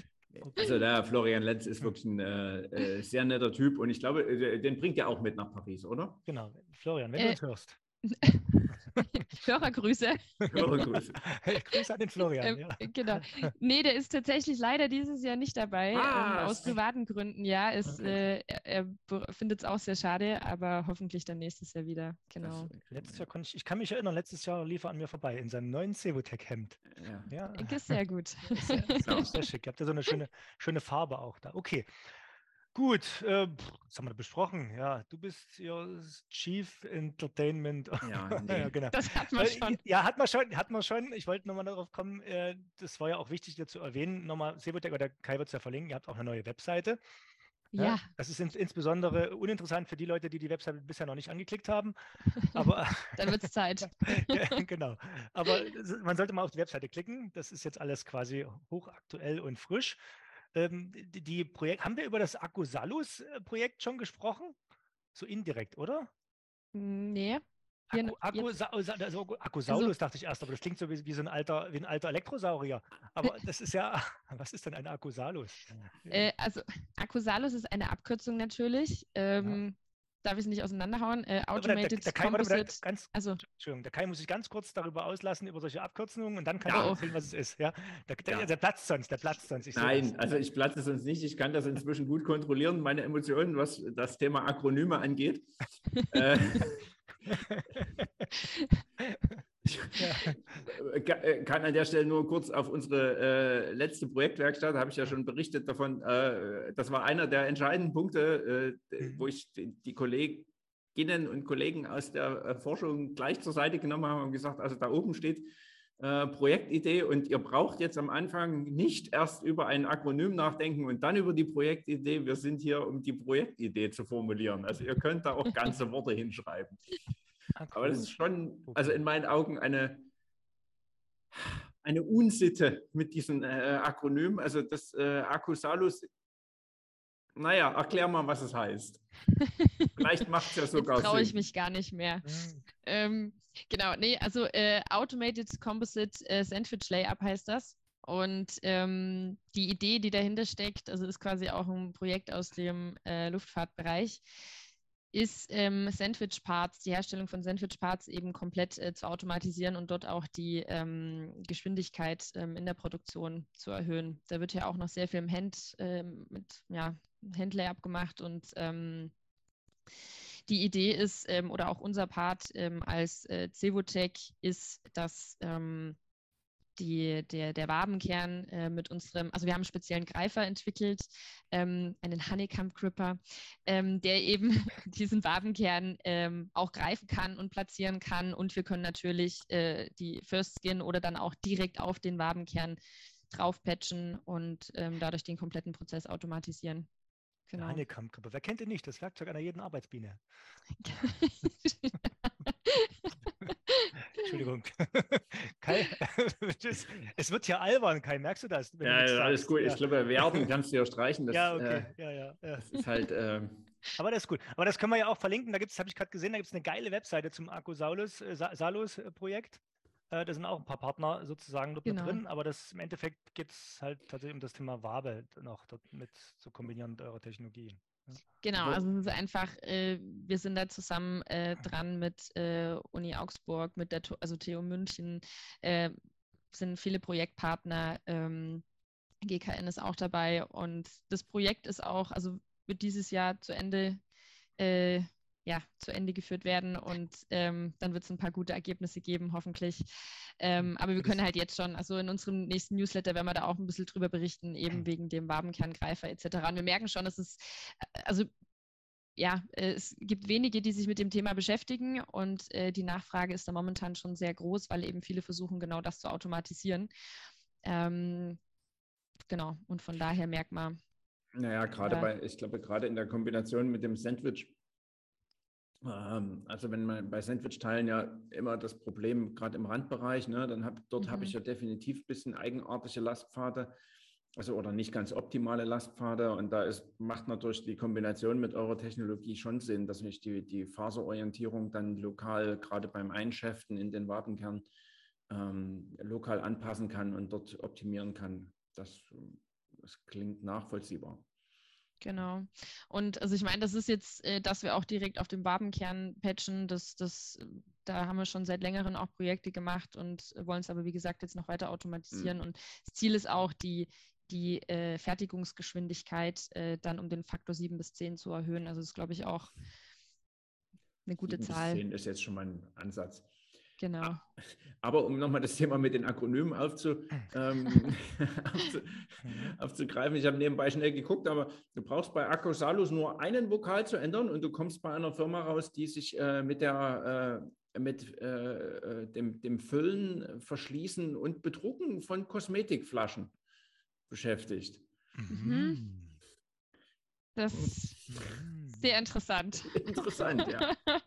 Auch aber warum hast du das jetzt gesagt, Kai? Ja, nee, ich finde, weil das ist, ist, muss ja meiner, meinem Unmut nochmal Begründung ja. verleihen. Ne? Also ja, ja, halt ja, ja, ja. Ich habe die kausale Kette nicht ganz bis zum Schluss verstanden, aber ist ja nicht ja, so schlimm. Wenn, wenn das Akronym nur des Akronyms willen ne, äh, gesucht wird, also manchmal gibt es ja sowas, wo das Akronym ein, ähm, ein, ein, ein, ein anderes Wort darstellt, was eigentlich ein Synonym für den Inhalt des, äh, des Projektes ist. Ne? Da macht das ja irgendwie Sinn. Aber ja, aber du kannst ja schlecht sagen, wir machen ein Projekt zum automatisierten Herstellen von Sandwich-Panels. Äh, genau, aber manchmal sind Akronyme.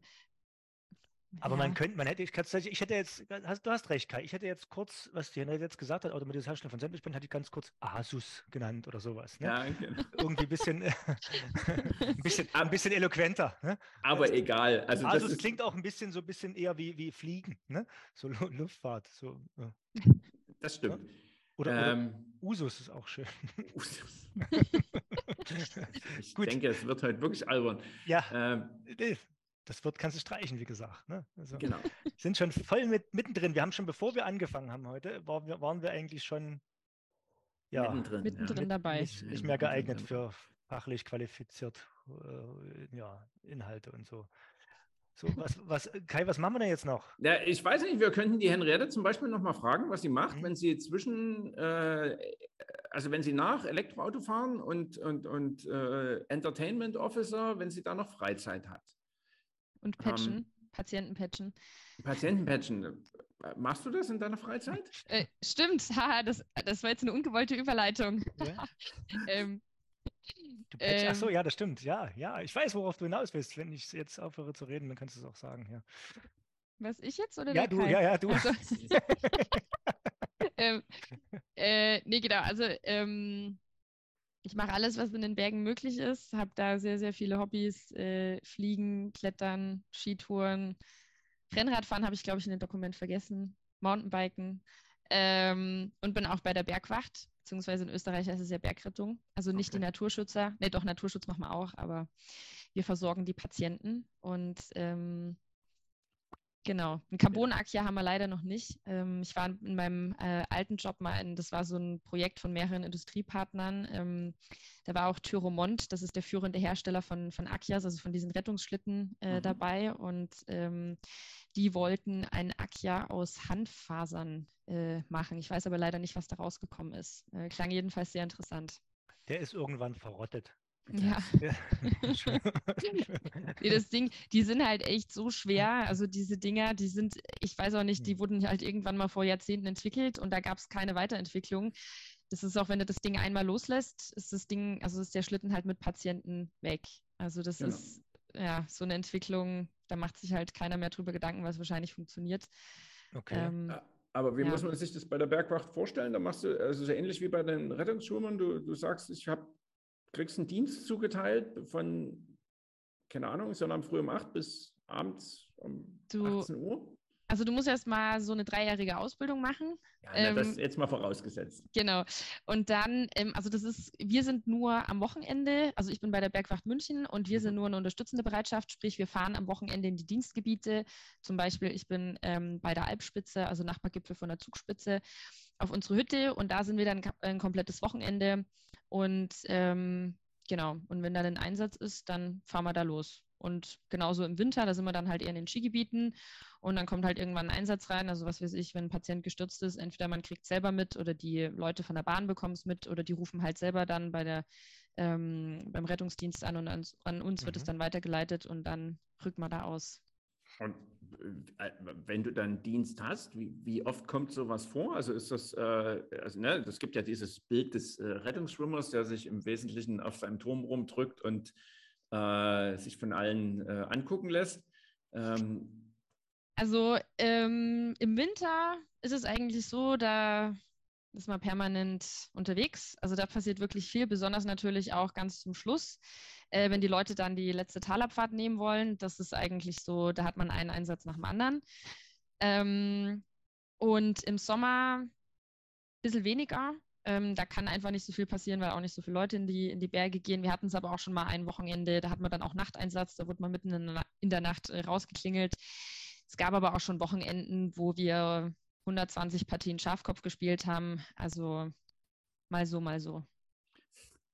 Schön. Zeit, Zeit kriegt man rum sozusagen. Und das Auto lädt vor der Tür. genau.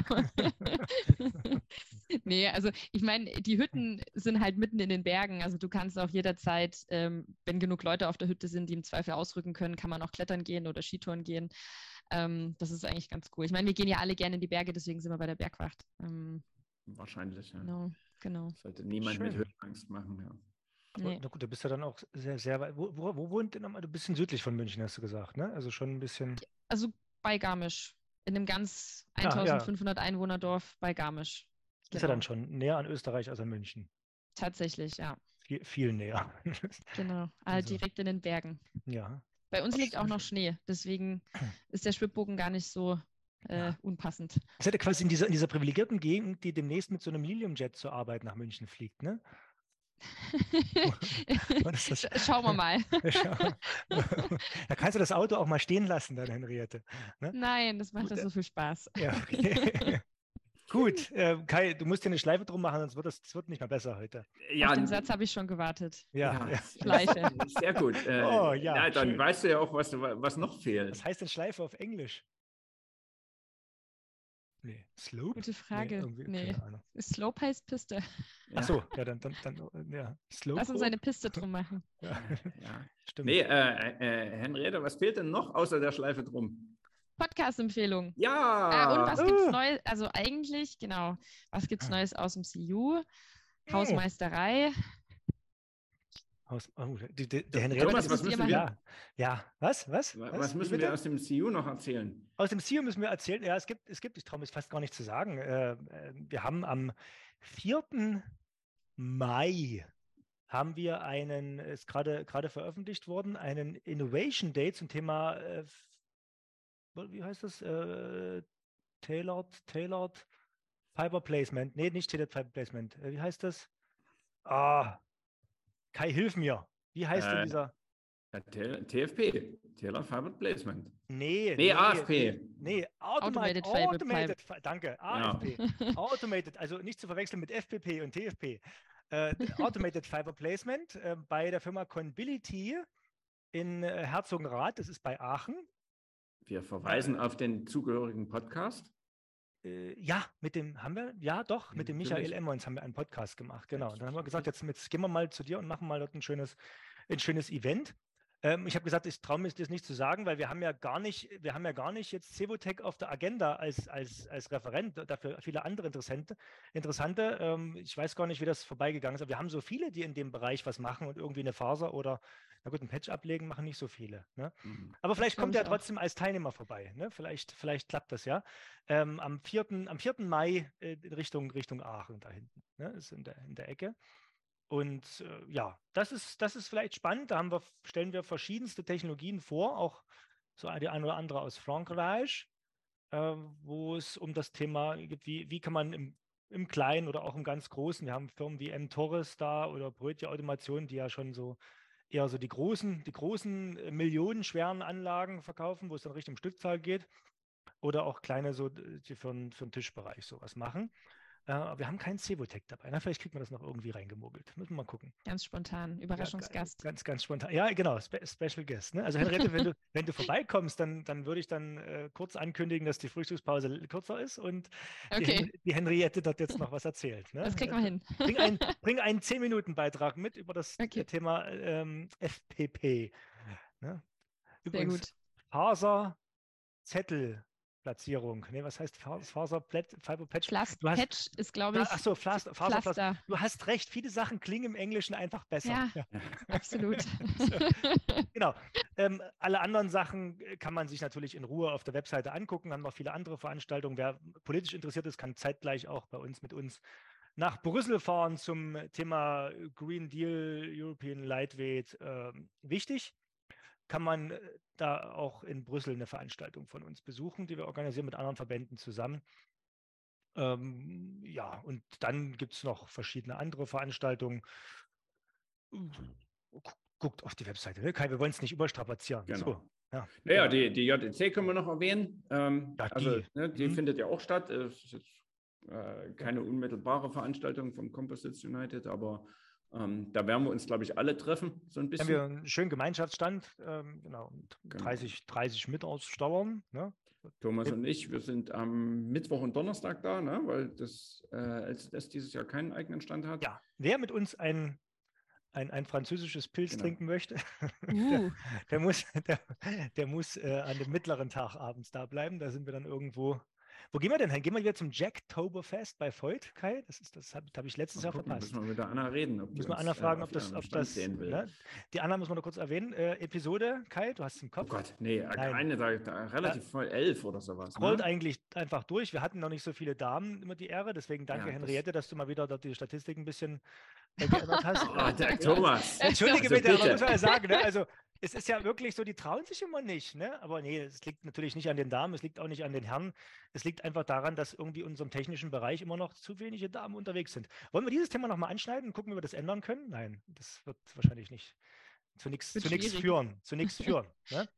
Wir sind ja, da, also wenigstens im Wirtschaftsingenieurwesen gibt es ja auch im Studium immer schon mehr Damen als im Maschinenbau. Und der ein oder andere Wirtschaftsingenieurin biegt dann halt auch richtig ab. Also von daher passt das ja alles.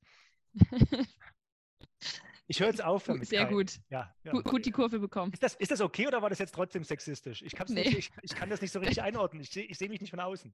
Ja? Also Männer tun mir schon manchmal leid. Ja, okay, danke. Okay, super. Man kann ja nichts sagen, Kai. Nichts davon sagen. Nichts darf man sagen. Das wird sofort. Ne?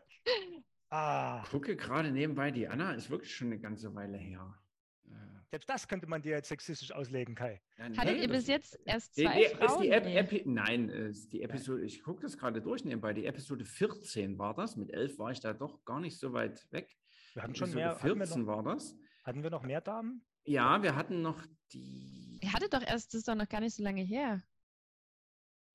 Ja. Äh, ich habe es doch gerade gesehen. Welche Folge ist denn das? Das war eine weiter. Die. Äh, Glasfaser-Yoga äh, hatten wir. Dann, wir hatten, wir hatten Nicole die, hatten wir. Den, hatten wir den Nicole? Ja. Nein. Äh, doch, von was, den Nicole Stöß hatten wir noch nicht? Nein, die Nicole Stöß hatten wir noch nicht. Die laden wir noch ein von Pulünd. Das ist auch eine äh, sehr, sehr angenehme Dame. Die genau, die Annika Muckenhaupt hatten wir. Die hatten wir von damals ja Gerster. Gerster, ne? genau. Ja, das weiß Und, ich. Äh, Aber welche Nicole meinst du? Ach so, die Nicole von, von, äh, von äh, aus der Schweiz, aus der Schweiz, genau. ja. Ja, Gut, äh, so, dann haben wir also die Veranstaltung abgehandelt. Die Henriette wollte uns noch eine Podcast. Das ist super, Henriette, mit dir. Also, wenn, wenn der Gast mehr über den Ablauf und die Struktur des Podcasts weiß als man selbst, dann ist das hervorragend. Großartig. Äh, äh, mach, mach mal die Podcast-Empfehlung. Sie hat, sie hat Grubi gesagt, Kai. Wir haben Grubi. ähm, also, äh, Podcast-Empfehlung. Also ich glaube, es wurde schon, schon viel, äh, viel gute Podcast-Empfehlungen gegeben. Äh, was ich noch ganz gern höre, ich glaube, das wurde noch nicht genannt, ist äh, Welt der Physik. Die gehen immer nur so Viertelstunde. Okay. Und was auch ganz cool ist, ist äh, Sternengeschichten. Ähm, da geht es ums. Hattet ihr die schon? Das hörst du Nein, Tesla auf dem Campingplatz, wenn du den Himmel anguckst. Ne? Genau. ja, die gehen, also sind beide, äh, beide Podcasts gehen immer so, geht eine Folge Viertelstunde, irgendwas plus minus und ähm, genau. Okay. Na, das schreiben wir einfach rein. Das ist äh, tatsächlich eine. Ähm, äh, Viertelstunde. Kenne kenn ich beide noch nicht. Kai, das Ähm. ist ja was. Das ist für dich was zum Müll rausbringen, Kai. Das, ja, das die Ja. Frage. Die, die Länge von, äh, von, von eurem Podcast, muss ich echt sagen, ist halt perfekt. Es ist genau ein Arbeitsweg für mich. Okay. Äh, mit oder ohne Zeitbeschleunigung? Also äh, sprich erhöhte Geschwindigkeit.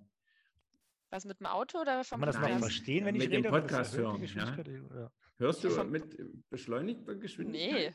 Nee, ich Nee. muss, jede Sekunde genieße ich. Ah, ist- ach, nee. Und das ist aber Das für, für Ja. ich, würd, ich, würd, ich verstehe euch so kaum. Ne? Ja. Stimmt, was mache ich denn, was mache ich denn jetzt? Weil die, jetzt muss ich länger auf die nächste Folge warten, weil Die kennst du ja jetzt schon. jetzt ja. kenne ich die kennst- schon. kennst du Genau. schon. Das ist jetzt natürlich, das ist, das ist das, Das- genau, das, das Leidwesen eines jeden Gastes bei uns, Ja, dass er quasi eine Folge aussetzen muss, was die erste Absolut. Neuheit angeht. Ja, schade. So haben wir es noch gar nicht gesehen. Wir sollten unsere Gäste dafür entschädigen, Kai. Ja. In irgendeiner Form. Gut.